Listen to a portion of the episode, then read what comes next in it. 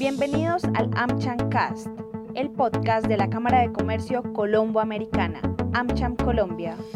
Hola, saludo cordial desde la Cámara de Comercio Colombo-Americana AmCham Colombia. Bienvenidos a una nueva edición del AmCham Cast. La agenda económica en Colombia comenzó a sacudirse en los últimos días con los planteamientos que se han venido dando desde el Gobierno Nacional sobre una reforma tributaria, necesaria, según expertos, para mitigar parte del efecto fiscal que tuvo la atención a la emergencia económica y sanitaria por el coronavirus en 2020.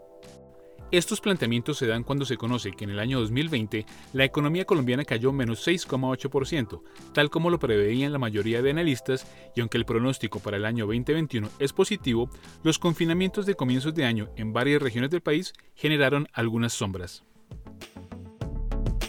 En el AmChamcast, el tema central. Hoy, en este AmChamcast, vamos a escuchar al gerente del Banco de la República, Leonardo Villar, acerca de la visión del Banco Central frente al comportamiento de la economía y cómo influirá la política económica del presidente Joe Biden en Estados Unidos. Más adelante tendremos la reflexión del ministro de Hacienda, Mauricio Cárdenas, sobre el manejo económico y su propuesta en relación con la reforma tributaria de la que se habla. Los dejo con el gerente del Banco de la República de Colombia, Leonardo Villar. A mí me gustaría aprovechar esta oportunidad que, le agradezco mucho a la doctora María Claudia para eh, hablar de dos temas o en dos partes dividir la presentación. Una primera, referirme brevemente a la situación macroeconómica del país y a las perspectivas eh, para el año 2021. Y eh, en segunda instancia, referirme brevemente a los retos de las relaciones económicas entre Colombia y Estados Unidos y a los vínculos que existen desde el punto de vista financiero y comercial entre los eh, dos países. Eh, empiezo con, con, el tema de la situación macroeconómica las perspectivas para el 2021. Eh, yo creo que para nadie es un secreto que el 2020 fue un año realmente calamitoso.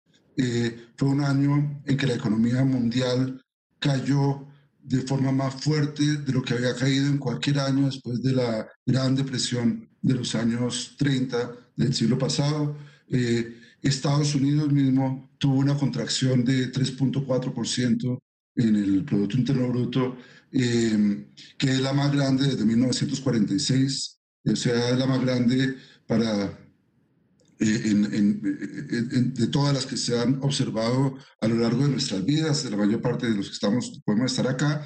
Em, pero quisiera destacar también que la gran contracción que se presentó se concentró de manera muy importante en el segundo trimestre del año 2020. A partir de mediados de 2020, tanto a nivel mundial como en el caso de Colombia, la economía empezó a mostrar signos de recuperación. El empleo, por ejemplo, en Colombia, que había llegado a niveles de 20% eh, hacia junio del 2020, empezó a recuperarse un 70% de los empleos que se habían perdido en ese segundo trimestre se recuperaron eh, a lo largo del segundo semestre del año y la perspectiva es una recuperación eh, que continuaría a lo largo de 2021. Eh, la incertidumbre es muy grande, pero la perspectiva que tiene el Banco de la República eh, para el crecimiento de Colombia es un crecimiento que estaría en el orden de 4.5%, con una incertidumbre muy grande que surge eh, de muchos factores, pero de manera eh, muy especial de lo que pueda suceder con las oleadas de contagio asociadas a la pandemia y con el proceso de vacunación. Eh, hay una especie de competencia que vamos a estar viendo entre qué va más rápido, si las oleadas de, de, nuevas de contagios como la que tuvimos eh, a finales del año pasado y, y, en enero, que afectó las expectativas porque generaron unos cierres que no estaban esperados, unos, unos eh, cierres nuevamente de la actividad económica que no estaban contemplados y que deterioraron nuevamente el, el, ambiente económico en el país en el mes de enero, pero por otro lado, una perspectiva de que eso se vaya superando a lo largo del año y eh, con la llegada de las vacunas podamos tener un crecimiento que se recupere y continúe la tendencia que traíamos antes de enero durante los seis meses finales de 2020. Eh, repito, la, perspectiva que tiene Colombia es un crecimiento del orden de, de 4.5%. Eso es un crecimiento positivo en este año, pero hay que destacar que es un crecimiento que apenas compensa de manera muy parcial la caída del 2020, cuando la economía probablemente cayó eh, en un porcentaje cercano al 7.2%. ¿Qué significa esto? Que la recuperación de Colombia,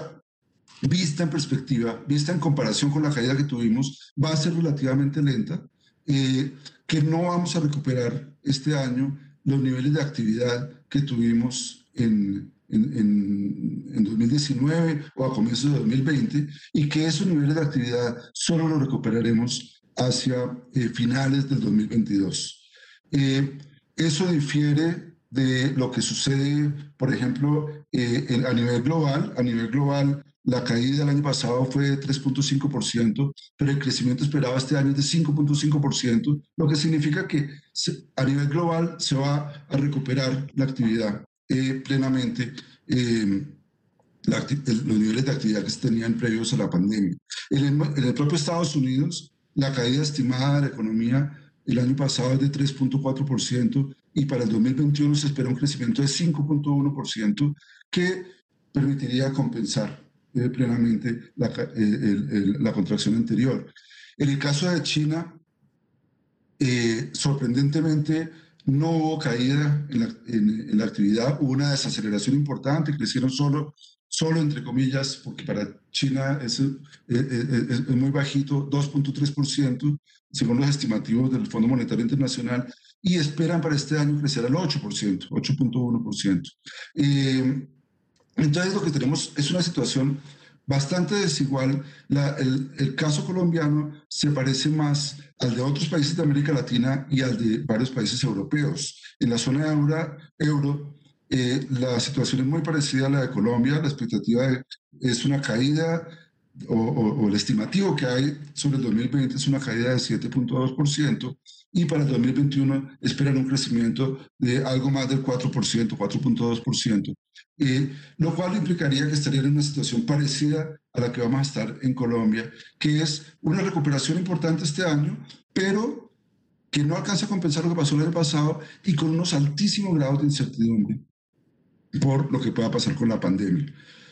Hay elementos em, em, positivos eh, eh, que hemos visto recientemente, por ejemplo, eh, una recuperación muy grande del precio del petróleo. En el segundo trimestre del año pasado tuvimos la conjunción de, del confinamiento dramático que, que, tuvimos que hacer en todos los países y en el caso de Colombia también, con una caída enorme del precio del petróleo que tuvo impactos eh, muy dañinos sobre la economía colombiana, sobre las finanzas públicas, sobre las expectativas, generó una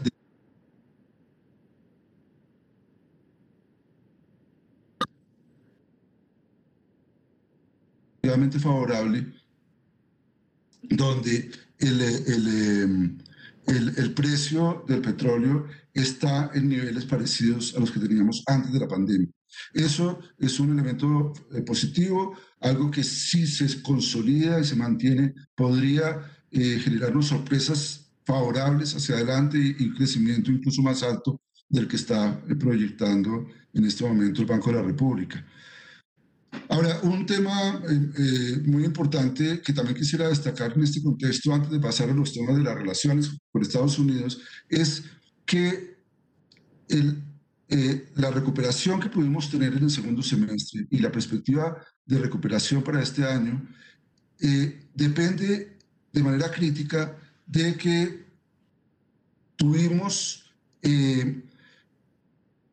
unas condiciones financieras internacionales muy favorables. las condiciones financieras internacionales favorables surgieron de dos factores. Uno, que los países desarrollados, por supuesto Estados Unidos, pero también eh, eh, los países europeos, el Banco Central Europeo, bajaron dramáticamente las tasas de interés, las llevaron en el, caso de Europa a niveles negativos, en Estados Unidos a cero nuevamente, y hicieron una, una política fuertemente expansiva que otorgó mucha liquidez a nivel mundial y facilitó eh, que los mercados financieros se tranquilizaran y fluyeran o continuaran fluyendo hacia economías como la nuestra. Eh, eso ha permitido que el, fuerte déficit que, se generó por razones obvias en un país como Colombia, eh, porque la pandemia obligó a mayores gastos y redujo dramáticamente los ingresos tributarios, se pudiera financiar de manera relativamente eh, adecuada y barata. Ahora, ese elemento de, de, financiamiento por las condiciones internacionales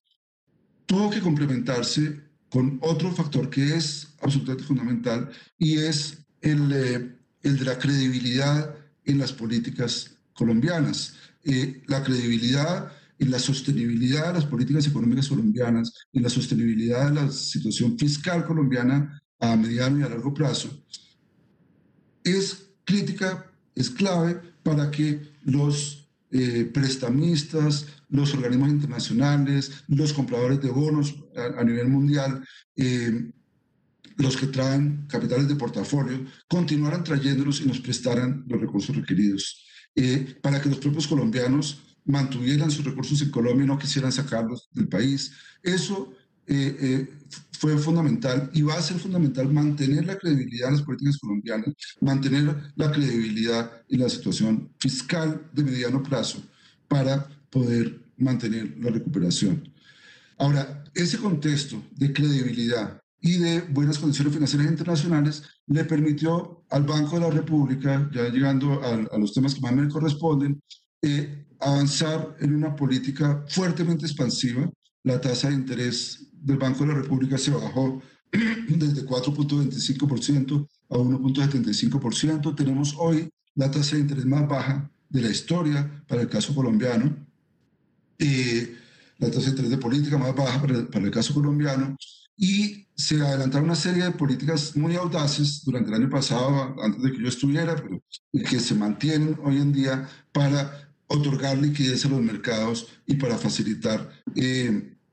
el funcionamiento de los mercados financieros. Con eso se genera una situación en la que hoy en día tenemos un sistema financiero que por supuesto ha tenido algunas pérdidas porque hay deterioro de la cartera, hay carteras vencidas por, el, por la crisis económica, pero un sistema financiero que en términos generales está totalmente sólido, que no presenta problemas, un sistema financiero que hoy, como eh, se, se podría decir, que es un elemento fundamental de la solución que se le está dando al país y no como ha sucedido en crisis anteriores, un sistema financiero que refuerza la crisis y que se vuelve parte del problema. Hoy tenemos un sistema, un sistema financiero sano y unas perspectivas muy, muy eh, tranquilizadoras eh, por ese lado. Y en, en, ese sentido, la, la, eh, las condiciones son favorables. Tenemos también una inflación en niveles muy bajos incluso por debajo de la meta del Banco de la República, lo que facilita eh,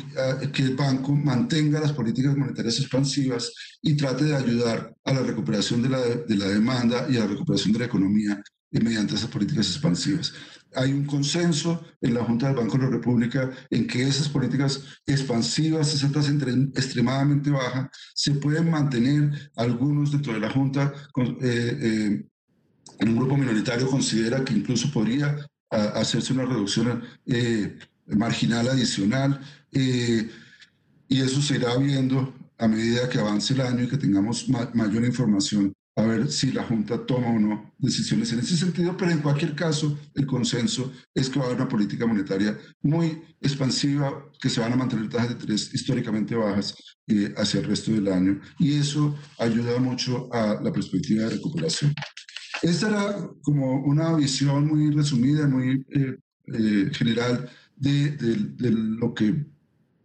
vemos como diagnóstico de la situación económica Yo quisiera eh, hacer eh, en, en, lo que me resta de tiempo unas consideraciones sobre las perspectivas de la relación Estados Unidos-Colombia eh, desde el punto de vista estrictamente económico. Y lo que quiero plantear como, como idea central es que el cambio en el gobierno de Estados Unidos puede generar algunas eh, diferencias en las relaciones, algunos eh, cambios, por decirlo así, en, en, aspectos eh, políticos, pero esos son temas en, los cuales el embajador, por supuesto, conoce muchísimo mejor que yo y yo no, no, no, tengo ninguna, ningún conocimiento para hablar sobre ellos. Pero en el frente económico, que es lo que, lo que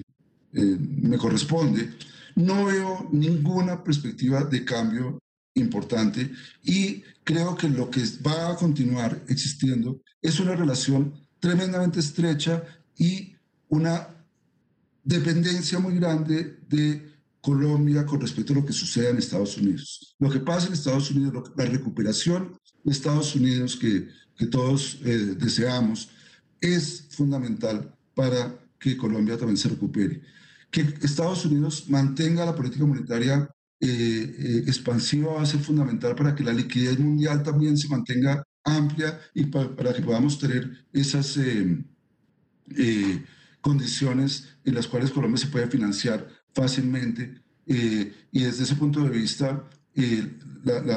vamos a estar dependiendo mucho de cómo evolucione la política monetaria en Estados Unidos. Afortunadamente, los mensajes que se han recibido de parte del, presidente de la Reserva Federal, eh, el presidente Powell es, son que se pretende mantener unas tasas de interés eh, inalteradas en, prácticamente en cero, con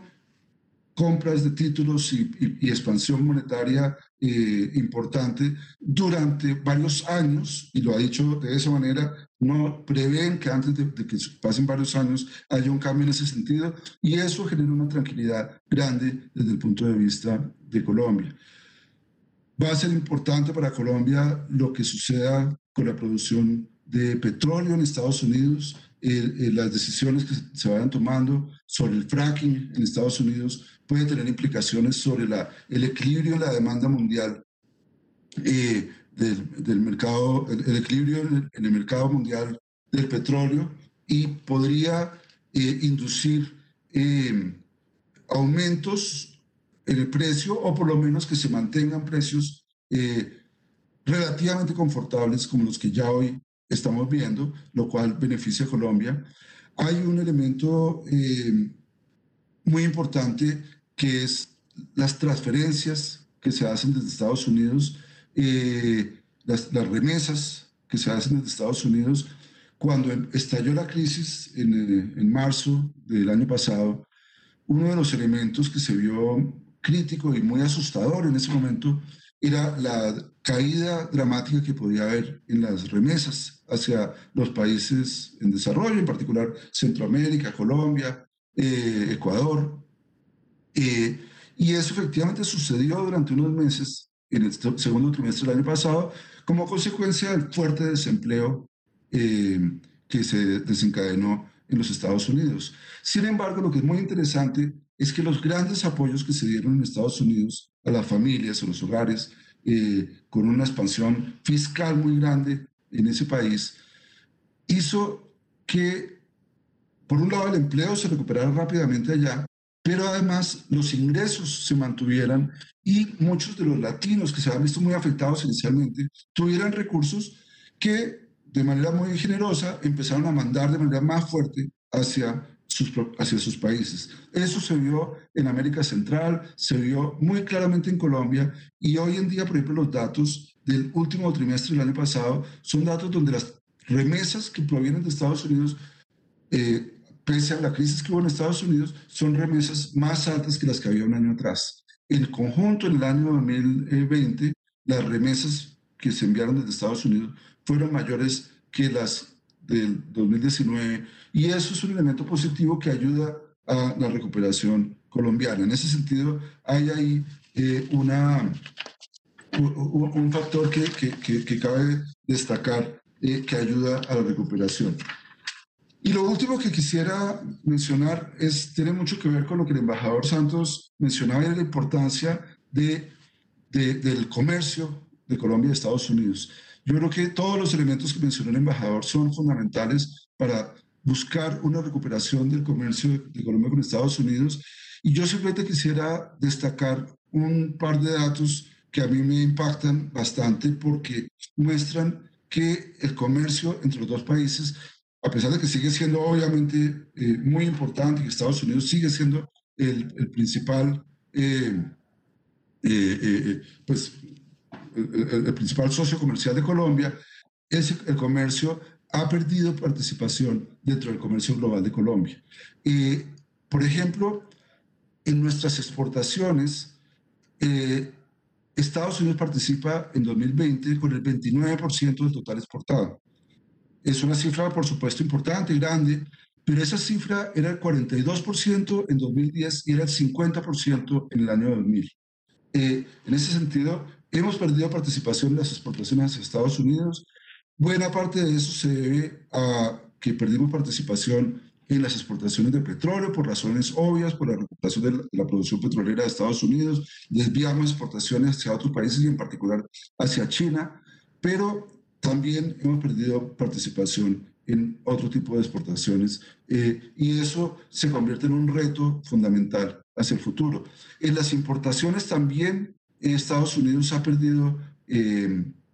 importancia. En el año 2000 las importaciones procedentes de Estados Unidos representaban el 34% de las importaciones totales de Colombia y hoy representan el 24%. Bajamos de 34 a 24% en, en, en, estos años y, eh,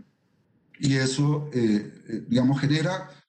preguntas de cómo podemos aumentar el comercio con Estados Unidos y todas las ideas planteadas por el embajador pues parecen, me parecen absolutamente fundamentales y, las enmarcaría en un tema en el que independientemente de si estaba el presidente Trump o está el presidente Biden en Estados Unidos, es un tema que va a ser fundamental para los Estados Unidos y va a seguir, eh, lo fue con el presidente Trump y lo va a seguir siendo con el presidente Biden, y es tratar desde el punto de vista de ellos de reducir su dependencia de la China. Eh, la dependencia de Estados Unidos en la China es fundamental se ha vuelto muy grande y Estados Unidos puede tener un interés eh, estratégico en reconfigurar su comercio y darle mucho más importancia al comercio con otras regiones del mundo y en particular con, eh, con América Latina. Eh, y dentro de América Latina, obviamente países como México y Colombia son el núcleo de, de las buenas expectativas. Avanzar para aprovechar los tratados de libre comercio con Estados Unidos,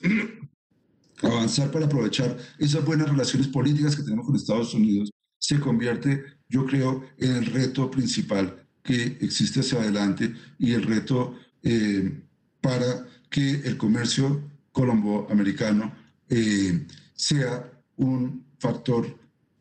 central en la recuperación de la economía colombiana. Tras este profundo análisis, los invito a escuchar al exministro de Hacienda de Colombia, Mauricio Cárdenas Santa María. Empecemos como por el tema económico, empecemos por la relación con Estados Unidos.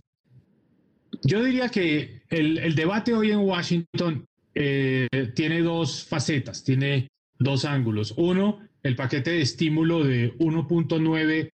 trillones, para ponerlo en términos anglosajones, o 1.9 billones, es decir, millones de millones de dólares eh, que es el gran propósito y el gran objetivo de la administración Biden en el corto plazo, sacar esa aprobación en el Congreso de los Estados Unidos. Yo diría que si eso ocurre, esas van a ser buenas noticias para la economía mundial, es decir, no solo para Estados Unidos, sino para el resto de países y por supuesto incluyendo Colombia. 1.9 trillones de dólares pues van a ayudar a que el crecimiento económico de los Estados Unidos este año sea alto, seguramente un rebote fuerte, un rebote que puede llevar la economía de Estados Unidos a crecer este año a tasas cercanas al 4%, incluso 5%. De manera que, ¿qué quiere decir esto? Que habría más demanda y esa mayor demanda pues se traduce esencialmente en más compras de importados. El primero de todos, porque está muy estudiado, el primero que tiene un efecto positivo cuando se da el aumento de estos apoyos económicos, especialmente a la población de Estados Unidos, es el precio del petróleo. Hay mucha evidencia en el pasado de que cuando ha habido estímulos, cuando le llega un cheque al hogar de los americanos, una parte de ese cheque acaba utilizándose en eh, productos, digamos, que son eh, derivados del petróleo, la gasolina, el diésel, etcétera. Entonces, por eso, desde finales del año pasado, cuando se empezó a anticipar este paquete de estímulo, empezamos a ver una recuperación del precio del petróleo, que por supuesto es una muy buena noticia para Colombia. Por allá en noviembre del año pasado, este argumento lo expuso Goldman Sachs. En ese momento el precio del petróleo estaba a 45 dólares, 43 dólares por barril. Dijo, si hay estímulo fiscal en los Estados Unidos, el petróleo puede llegar en el 2021 a 65 dólares. Bueno, no está en 65 dólares, pero está llegando a 60 dólares, de manera que quiere decir que ese análisis era válido, es pertinente y esa es una buena noticia para Colombia porque pues sabemos perfectamente que el petróleo es nuestro principal producto de exportación y va a ser una buena noticia desde el punto de vista económico para el país en general. Pero no solo eso, sino que más eh, dinero en el bolsillo de los norteamericanos, porque recordemos que una parte importante de ese paquete de 1.9 trillones de dólares se convierte en transferencias que le llegan directamente a los hogares, pues va a ser más demanda por productos entre los cuales pues nosotros podemos ser proveedores y suministrar en particular productos de manufacturas livianas, alimentos, etcétera. Entonces, esa es una buena noticia para nosotros, sobre todo si viene acompañada del estímulo monetario, es decir, si se mantiene la política de bajas tasas de interés, prácticamente tasa cero, eh, por parte de la Reserva Federal de los Estados Unidos. ¿Por qué es tan importante ese componente? Porque ese es el que está generando la liquidez que permite que países como Colombia tengan acceso a un financiamiento barato y que las necesidades que tenemos en este momento grandes, porque el gasto público ha aumentado, el déficit fiscal ha aumentado, las podamos financiar en condiciones muy favorables. Entonces, esa liquidez que se está generando por parte de la Reserva Federal en dólares, pues al final nos permite financiar nuestras necesidades de gasto localmente sin generarnos un incremento grande en el costo de la deuda, en el servicio de la deuda. Entonces, la mezcla de estímulo fiscal y estímulo monetario en Estados Unidos es una muy buena noticia para nosotros. Ha habido, ha habido ciertas voces discrepantes, incluso dentro de los propios demócratas en los Estados Unidos, alrededor del estímulo fiscal. Ha habido una gran controversia generada por el exsecretario del Tesoro, Larry Summers, que dijo que de pronto 1.9.3, 1.9 eh, trillones de dólares era una cifra muy grande, que de pronto se podrían generar presiones inflacionarias y que por lo tanto lo que él recomendaba es ir paso a paso, no necesariamente gastarse de entrada 1.9 trillones de dólares, sino más bien ir, hacerlo, ir haciéndolo de manera gradual, de forma tal que no hubiera presiones inflacionarias. Bueno, la secretaria del Tesoro, Janet Yellen, dijo, no me preocupa la inflación en este momento, ella tiene la autoridad, fue presidenta de la Reserva Federal, o sea que tiene todo el conocimiento y salió también el equipo de la Reserva Federal a decir, no, la economía puede asimilar 1.9 trillones de dólares sin preocuparnos por la inflación, es decir, manteniendo las tasas de interés bajas. Ese va a ser el 2021 y ese es un elemento muy importante para nosotros acá en Colombia. Larry Summers dijo otra cosa que probablemente sí va a tener efecto en el Congreso de los Estados Unidos. Dijo, mire, no se trata tanto de darle cheques a la gente, eh, de darle esos apoyos económicos, más bien utilicemos esos recursos para hacer inversiones que tengan un efecto de largo plazo, que nos ayuden a generar más crecimiento, una recuperación más sostenible a futuro. Inversiones en tecnologías limpias, en innovación, en desarrollos tecnológicos, en infraestructura verde, en fin, lo que están abogando es para que este paquete realmente sirva para impulsar todas esas áreas y, por supuesto, genere un crecimiento económico basado en unas condiciones más sostenibles. Ese mensaje es muy importante para Colombia. ¿Por qué? Y aquí paso a mi siguiente punto. Nosotros tenemos que replantear la relación con Estados Unidos. La relación no puede seguir estando dominada por lo negativo, por eh, el narcotráfico, por eh, la criminalidad, el, eh, em, la relación eh, no debe estar centrada en el caso de América Latina en el tema de la migración, especialmente en las relaciones entre México y Estados Unidos, es decir, los aspectos negativos, tenemos que pasar a una agenda positiva, a una agenda constructiva. Y el gobierno de Biden ya puso sobre la mesa cuáles son sus prioridades. Ustedes habrán visto que en las primeras semanas expidieron una serie de órdenes ejecutivas, es decir, el equivalente para nosotros de los decretos, que tienen un énfasis clarísimo en la necesidad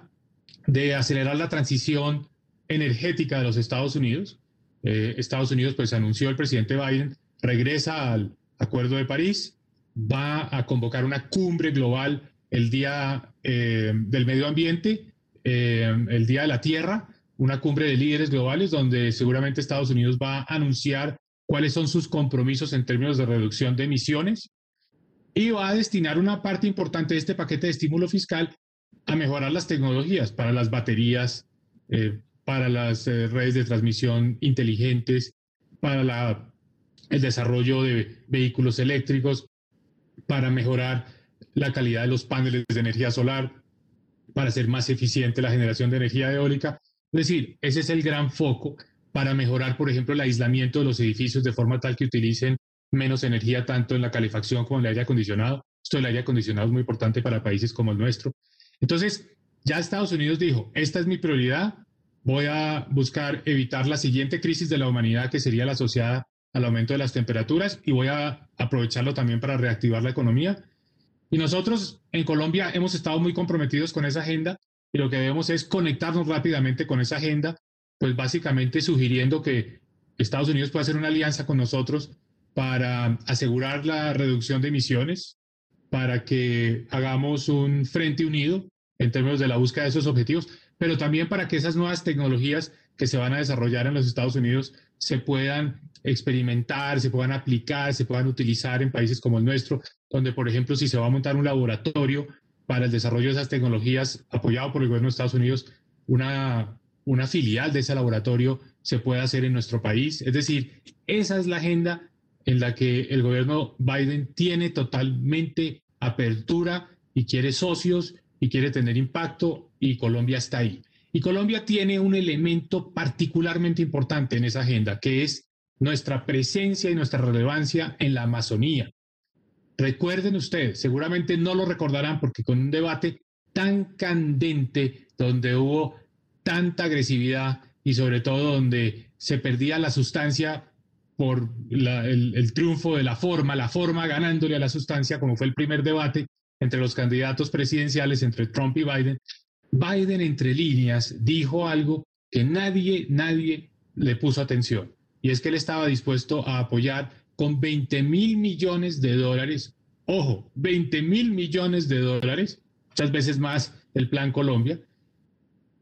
la preservación de la Amazonía, recursos para preservar la Amazonía. Esto tiene una lógica enorme, porque si la Amazonía se conserva y no seguimos deforestándola, la necesidad de reducir emisiones es decir, el esfuerzo que va a haber para hacer esa transición energética, acabar con los combustibles fósiles, pues va a ser menos intenso que si, que si la Amazonía se ha deforestado. Si la Amazonía se ha, se ha deforestado, el gran pulmón de la humanidad, pues la necesidad de reducir emisiones se hace mucho mayor. Entonces, Biden con un criterio de poder eh, tener una transición energética más gradual y sobre todo menos costosa, dice hay que conservar la Amazonía y hay que reforestar la Amazonía. A esa propuesta que hizo en ese debate, en el primer debate,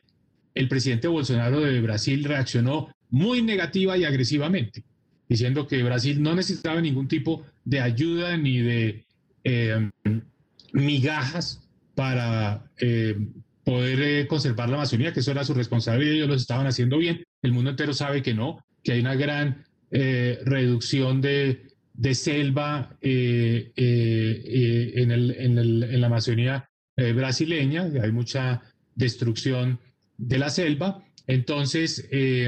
ahora Bolsonaro ha cambiado un poco, ha moderado su tono ya después de la elección y posesión de Biden, pero Colombia puede ser el gran líder de decir, sí, convoquemos esta alianza, busquemos esos recursos para nosotros poder monetizar un recurso que tenemos, pero al que no le podemos sacar un dividendo económico, que es la Amazonía. Entonces nosotros podemos ser parte de esa eh, de esa estrategia al mismo tiempo conseguir unos recursos adicionales en esa relación con los Estados Unidos. De manera que yo veo ese cambio de énfasis, ese nuevo tono, ese nuevo ángulo en la relación con los Estados Unidos y una economía de Estados Unidos que nos va a ayudar a, empujar eh, la economía global y entre ellas la economía de nuestro país. Ahora, hago unas reflexiones finales sobre las perspectivas económicas de Colombia. La economía el año pasado, desde por allá el mes de octubre que hicimos algunos pronósticos, yo hablaba de una caída del 7.2%. Es decir, es lo que creo que pasó en el 2020. No sabemos el dato del cuarto trimestre, pero ese es mi pronóstico. Lo planteé por las redes, ahí está, 7.2% de caída en el 2020, considerando que el cuarto trimestre fue un trimestre de alguna recuperación. De manera que ese es un dato que pues muestra que las cosas no terminaron tan mal como se veían en el segundo y en el tercer trimestre. Sin embargo, una caída del 7.2% es una caída pues que constituye la peor en toda nuestra historia. Estábamos muy confiados que este año, este año 2021 arrancaba ya en un proceso grande de recuperación con tasas de crecimiento positivas. Enero ha sido una especie de falso amanecer porque pensábamos que ya empezaba a salir el sol, pero al final vimos que estaba demorada ese, ese, ese, eh, ese momento. Enero nos dio como unas malas noticias, unas más las sorpresas, yo creo que el efecto de la temporada navideña, nos relajamos,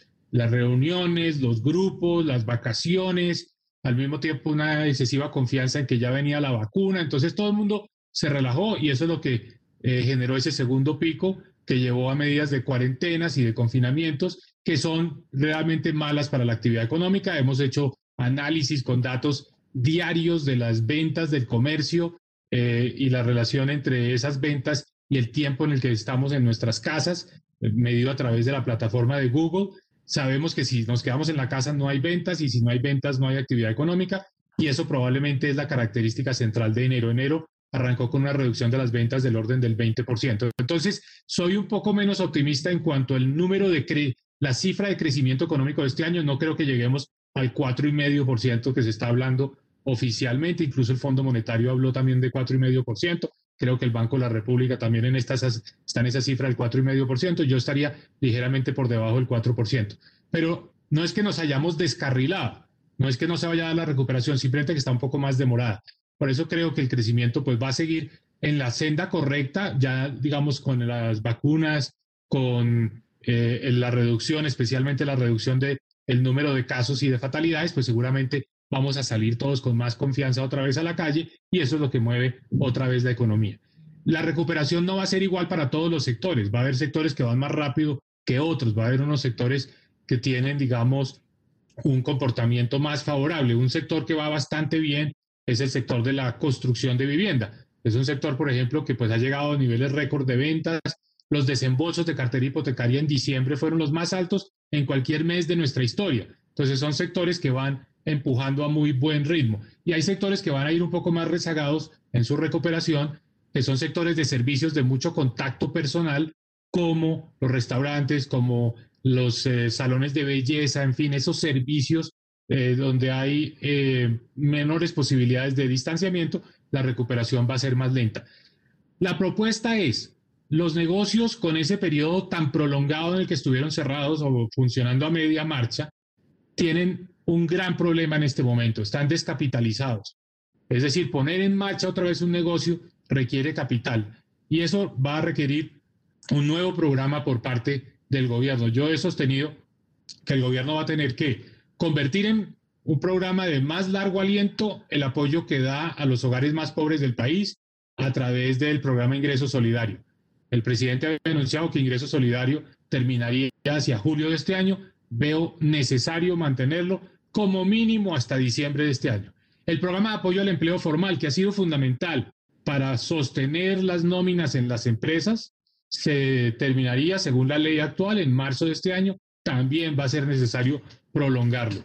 Si el gobierno propone la reforma tributaria en la que ha estado trabajando, va a ser necesario acompañar esa reforma tributaria de un programa muy ambicioso de gasto social, donde seguramente lo que el gobierno tendrá en mente y deberá hacer es darle un apoyo económico a la mitad de la población, que es la que está en condiciones de pobreza y de vulnerabilidad, conjugando programas como Ingreso Solidario, Familias en Acción Colombia Mayor, Jóvenes en Acción, para que haya una renta básica para ese 50% de la población, una renta condicionada a ciertos factores, graduada en función del número de hijos en el hogar, la edad de los miembros del hogar, etcétera. Pero vamos a movernos en esa dirección, que es lo único que habilitaría una conversación política sobre temas tributarios, como eh, ha dicho el gobierno, lo va a plantear. De manera que ese va a ser un poco este año 2021, María Claudia, eh, va a ser un año de recuperación, no al ritmo acelerado, eh, no todos en la misma pista y en el mismo carril, sectores que van más rápido que otros